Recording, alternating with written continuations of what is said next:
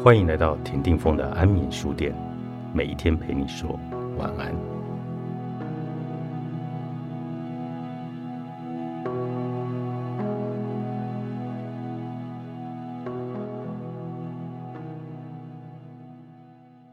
不知道你有没有类似的经验？当闻到一阵花香的时候，身心会有一种祥和的感觉；郁闷的时候，听一首轻快的曲子，忧愁仿佛就会被赶走一样。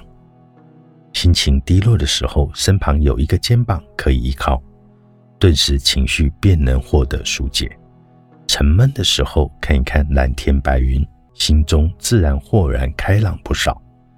触觉、嗅觉、听觉、视觉这些刺激，都能够影响我们体内的神经系统、呼吸系统、循环系统以及内分泌系统，还有精神状态。在芳香疗法，主要就是借由气味来舒缓身心，提高治愈力。芳香疗法在欧洲民间行之有年，植物与生俱来的气味对人们有不同程度的刺激。所谓的芳香疗法，就是以从植物中索取的精油为媒介，透过按摩、泡澡、熏香等方式，来达到舒缓精神、稳定神经、转换情绪。解除压力这些保健身心的效果，我们都知道，压力是引发自律神经失调的一大因素。伴随压力而来的情绪反应多半是不愉快的。精油的香气能带来情绪上正面的效果，让紧绷的神经放松。不论是透过触觉还是嗅觉，大脑所接受到的都是愉快而且正面的刺激。自律神经系统的功能。渐渐会跟着提升，身体的免疫力也就能够逐渐增强。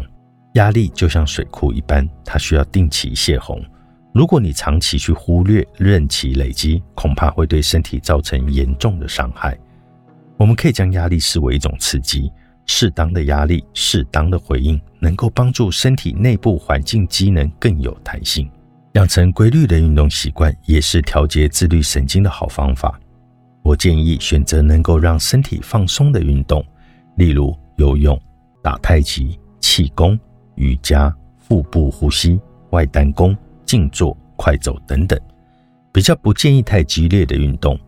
我曾经接触一个六十岁的病患，身兼数职的生活模式，使得他患有严重的自律神经失调、焦虑、失眠这些问题长期的困扰他，到最后连情绪都失调了。当治疗进行到缓解期后，我鼓励他走出去，不要老是待在家里，有空多到公园跟其他的长辈们一起练练太极、气功等等能够调息的运动。一阵子后，长期困扰着他的问题一一获得改善，人也跟着开朗了起来。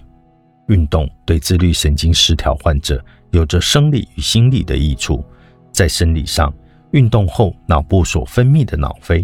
能够振奋情绪，使人愉悦。在心理上，运动能够帮助自律神经失调患者暂时把烦恼摆在一旁，达到分散、转移注意力的解压效果。运动有助于健康，已经是老生常谈的概念了。只不过，真正能够落实的人少之又少。不管你要预防自律神经失调的发生，还是正在想办法要摆脱自律神经的失调。我都要鼓励你拿出决心，持之以恒的运动下去。这是一个简单、有效又不花钱的好方法。唯一要注意的，只是注意运动安全，别引发运动的伤害。当压力是无可避免、必须面对生活的课题时，万一又碰上了自律神经失调，我们能怎么办呢？找出原因，解决自律神经失调的状况。